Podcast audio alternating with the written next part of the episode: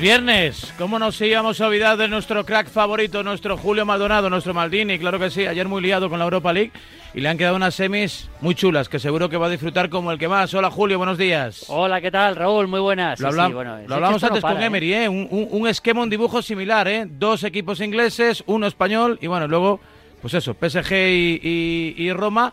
Nos quedamos sin cuota alemana. Sí, nos quedamos sin cuota alemana. Eh, bueno, eh, esto al final, otra vez en la Premier, como hace, como hace dos temporadas, que acuérdate que fueron las semifinales totalmente inglesas, no la pasada, pero hace dos, bueno, pues eh, ha ido mini inglés, evidentemente también otra vez, ¿no? Con, con, dos representantes en la Champions y también en la Europa League, es decir, al final la Premier marca, marca bastante la pauta y marca bastante el nivel. Podría pasar una cosa que, esperemos que no pase, porque ojalá ganen los españoles las dos competiciones, que es que podrían, podrían ser campeones los dos equipos de una misma ciudad de Manchester. Podría ganar el City la Champions y el United la Europa League. ¿Eso nunca ha pasado?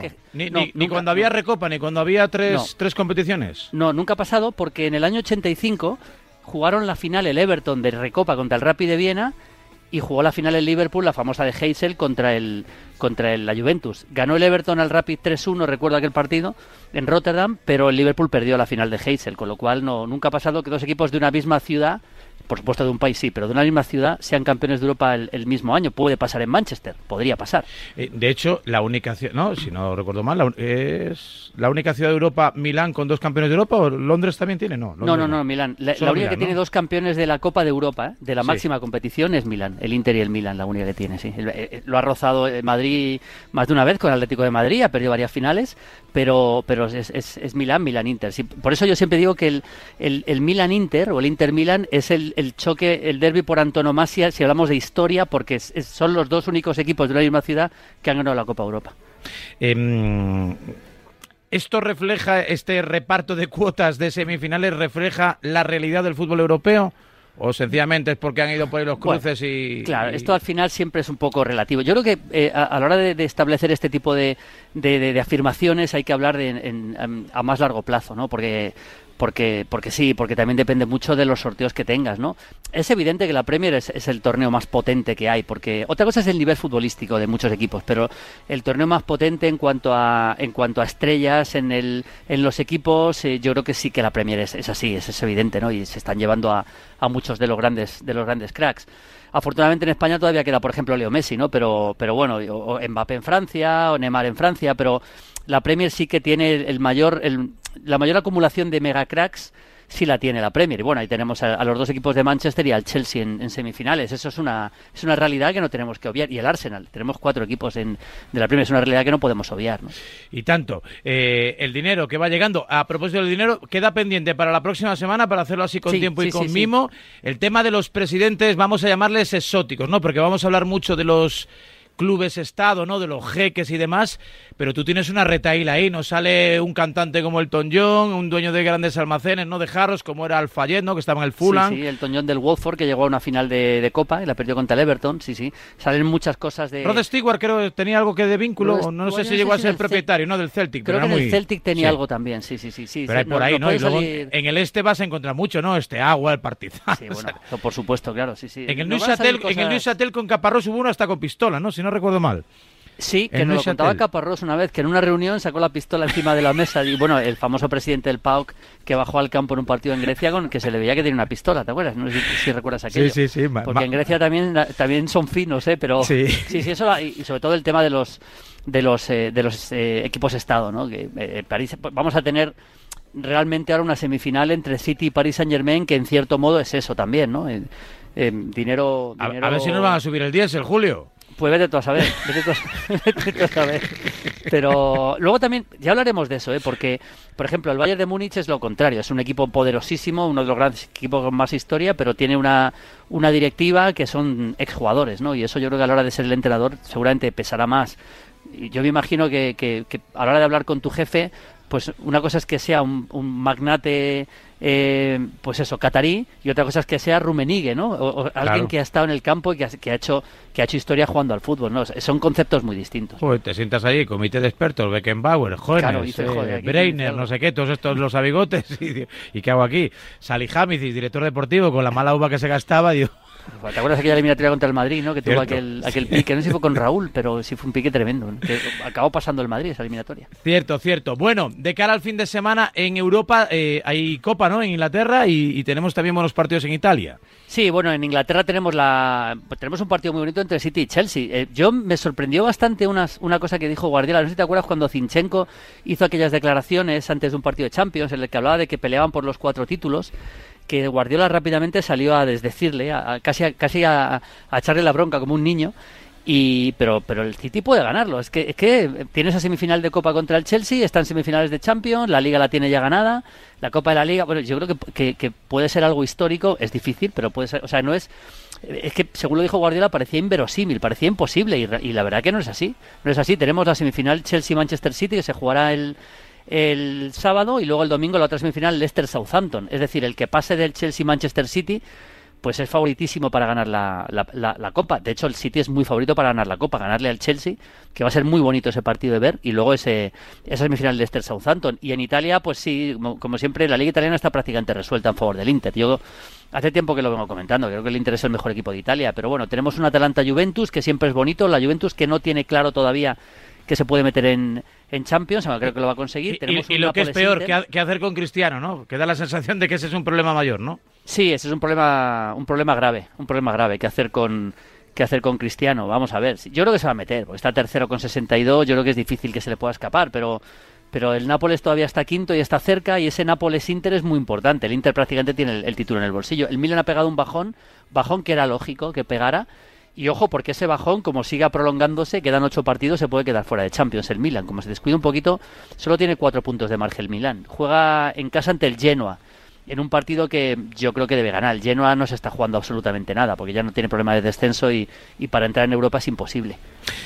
Bueno, pues a ver cómo, cómo es el desenlace ¿no? en las grandes ligas europeas, desenlace que ya está bastante cantado en la mayor parte de las mismas, pero bueno, hay mucha disputa, sobre todo en Francia, con el Lille por delante del PSG que, y también, por supuesto, aquí en España. PSG, que está bien eso. Con, tres casi, con tres casi cuatro candidatos al título al título liguero. Hay muchas consultas, el que quiera ya lo sabe, 91 443 6501 o 628 26 90 92. Maldini, su ranking habitual de la semana, aquí compartiéndolo en Radio Marca.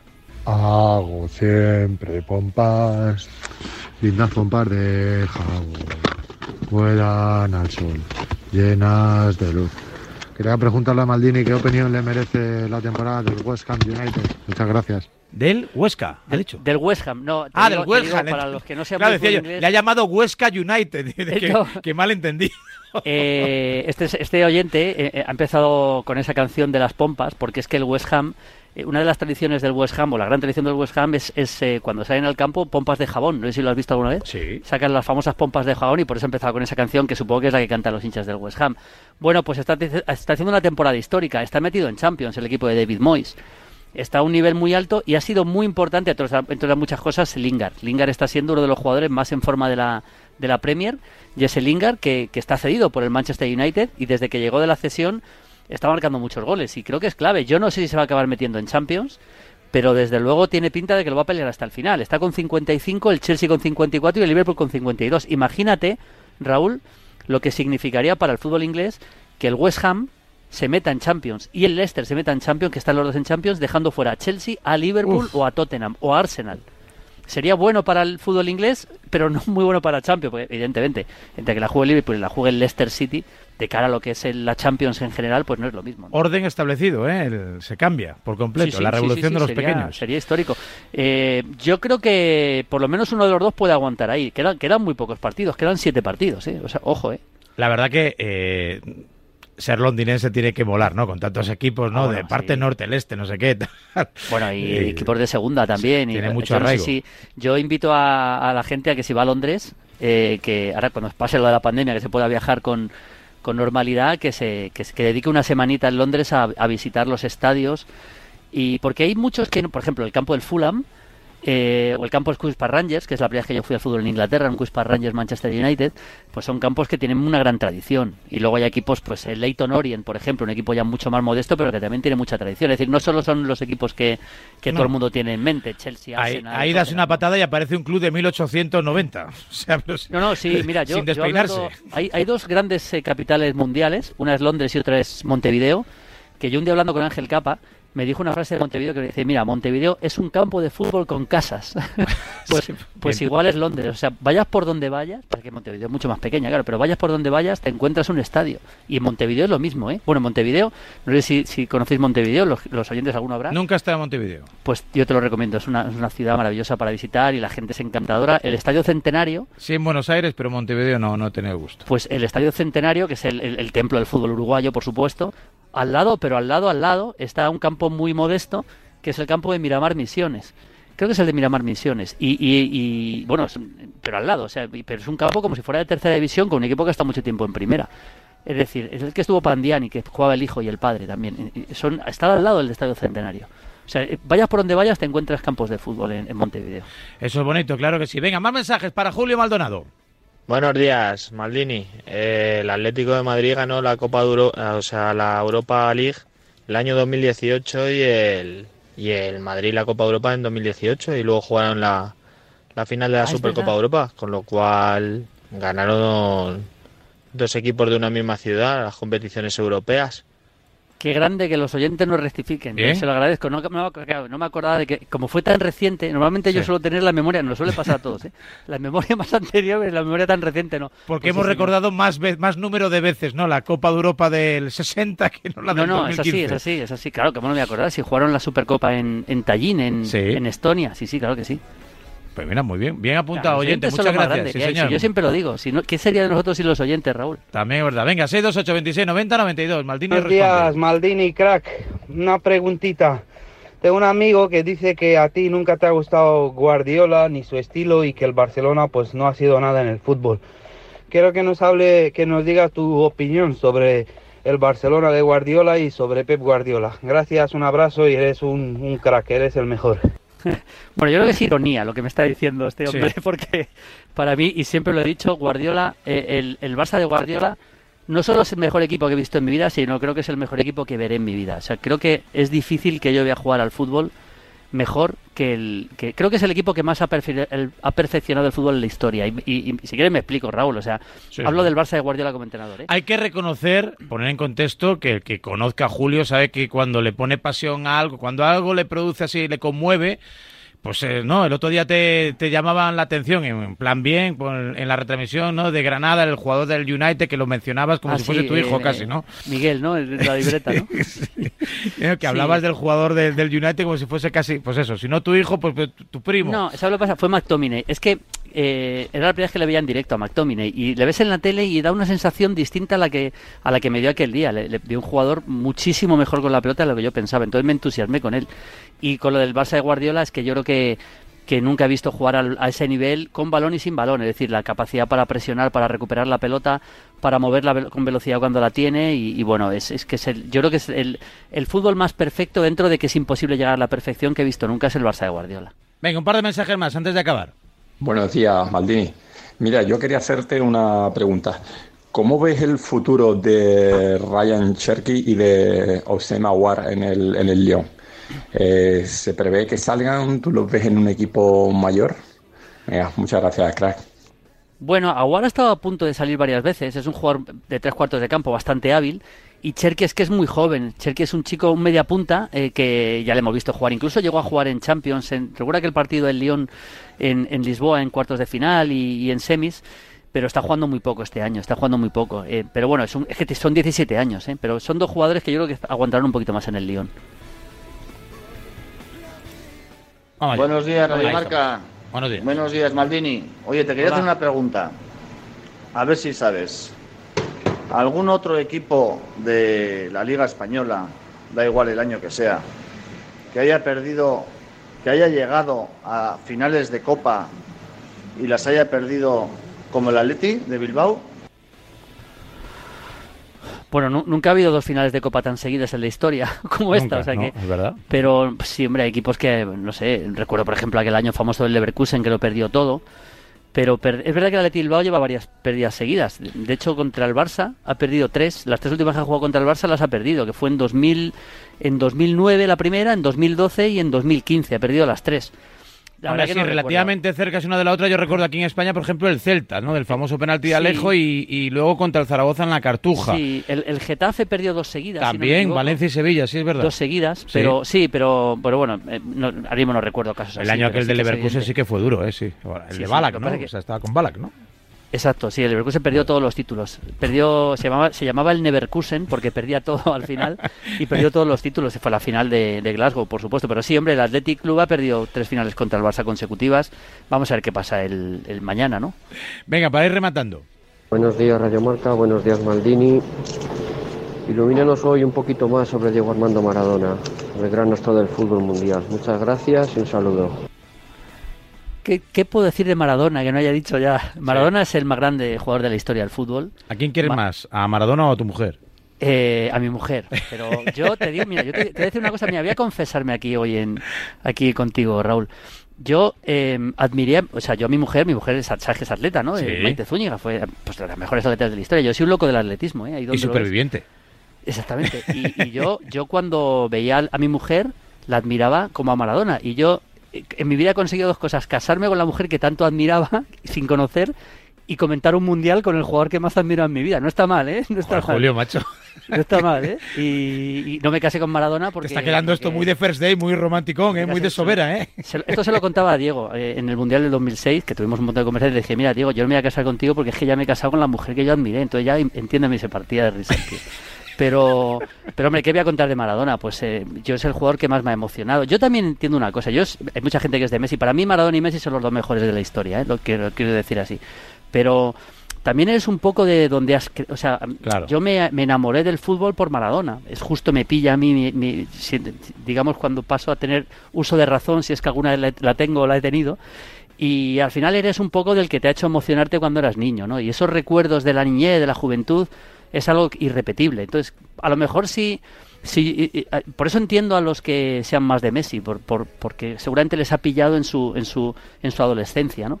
Pero yo creo que nunca ha habido un talento natural tan grande como Maradona. Lo de la infancia siempre perdura. ¿eh? Ahora comemos lubina al horno, pero el pan con chocolate que no nos lo quite nadie. Bueno, eh, lo que me acaba de pasar, de que no me he acordado que ganaron Madrid Atleti la Champions y la Europa League hace tres años, pero sí me acuerdo del 85, ¿no? Eso, eso yo creo que es algo natural. Y tanto. Venga, ya la última, ahora sí, la definitiva. Buenos días, Radio Marca. Cada vez que escucho a Mardini hablar, vamos, algo Vamos, para mí es una enciclopedia. Yo creo que en el mundo del fútbol hay pocas, pocas personas que puedan hablar con ese criterio y con esa sabiduría. Enhorabuena, Mardini, ver un campeón. Pues muchas gracias. Ah, vale, muchas gracias. No pregunta nada, no, pregunta nada. No pregunta nada, así que... ¿Por qué sabes tanto, Julio? ¿Cuántas horas le dedicas al fútbol? Pues muchas. Mira, vengo de, desayunar a las 9 de la mañana en el centro de Madrid con un, con, con, con un gran apasionado algún día te contaré la, historia, pero pero del fútbol también y, bueno, muchas horas, ¿no? a ver, ya no solo viendo partidos, que muchas veces es imposible eh, ver tantos porque porque tengo otras ocupaciones que tienen que ver con el fútbol, pero que no puedo estar delante de una tele, como en la tele y tal, pero eh, pensando y escribiendo y haciendo vídeos para mi canal y tal. Por cierto, ¿me dejas comentar una cosa? Sí, muy claro, faltaría más. Eh, acabo de llegar a un acuerdo con, con Mebol, con la Confederación Sudamericana de Fútbol y, vamos a poder ver en mi canal de YouTube en Mundo Maldini toda la Copa Libertadores, toda la Copa Sudamericana, las eliminatorias para el Mundial y la Copa América. ¿Perdón? Es bonito, ¿eh? Pues te estoy contando. Acabo de llegar a un acuerdo con Conmebol, con la Confederación Sudamericana y vamos a poder ver en Mundo Maldini o sea, eres, la Copa América. eres como Roures pero en YouTube. Pero sí, sí, porque ya hice uno con la Federación Española también. De hecho, mañana la final de Copa, el domingo por la mañana tendréis un amplio resumen de la final de Copa en, Mundo Maldini. Y vamos a tener la Copa Libertadores, la Copa Sudamericana, la Supercopa Bueno, no me extraña, no me extraña. De, esto podemos hablar también eh, otro día, ¿no? De tu experiencia y de que, del feedback que tú vas recibiendo de las redes, ¿no? De esta nueva forma de comunicar, donde está... Mm, Exacto. Eh, al final es una discusión que, por ejemplo, aquí, ¿no? Eh, interiormente, en, en, la radio mantenemos prácticamente cada día, ¿no? Qué hacer, ¿no? ¿Cuál debe ser el criterio que debemos seguir para las entrevistas, los temas, los enfoques, los protagonistas eh, eh, y demás?